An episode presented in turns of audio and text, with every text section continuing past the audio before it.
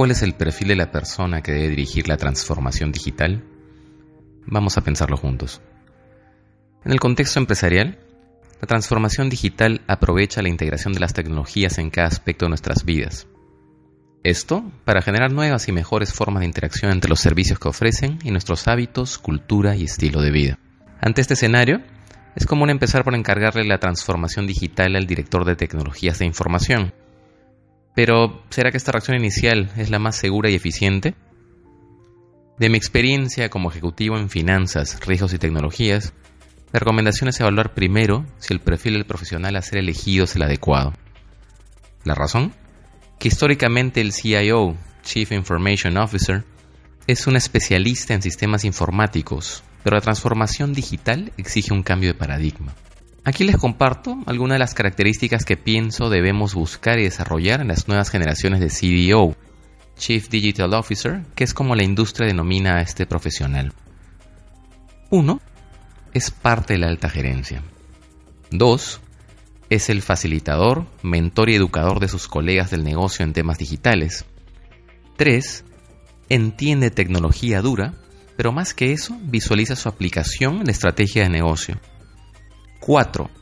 No está comprometido con una tecnología particular, sino que está al tanto de las tendencias tecnológicas en la industria, la sociedad y la regulación. 5. Es un buen comunicador, ético y abierto al diálogo. Como verán, el CDO puede ser un veterano del área de sistemas, pero también un profesional de las áreas de operaciones, administración o ventas. De hecho, el éxito del CDO dependerá mucho de su empoderamiento, los recursos que se le otorguen y de no descuidar la relación con las áreas de control.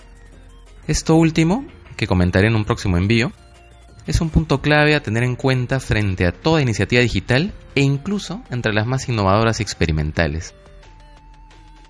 En el 2019, abrazar las tecnologías digitales representará para las empresas y emprendimientos una oportunidad, pero para los negocios como el bancario, por ejemplo, supondrá más una necesidad y ventaja competitiva que tanto Wall Street como las fintech startups ya están sabiendo aprovechar.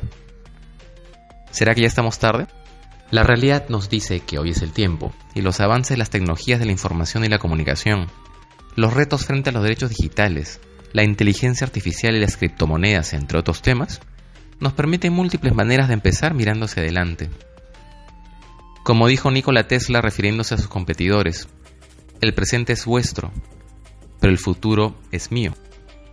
Celebremos con esa actitud esta fiesta de fin de año y preparémonos para iniciar con buen pie y seguridad la innovación y el cambio en el 2019.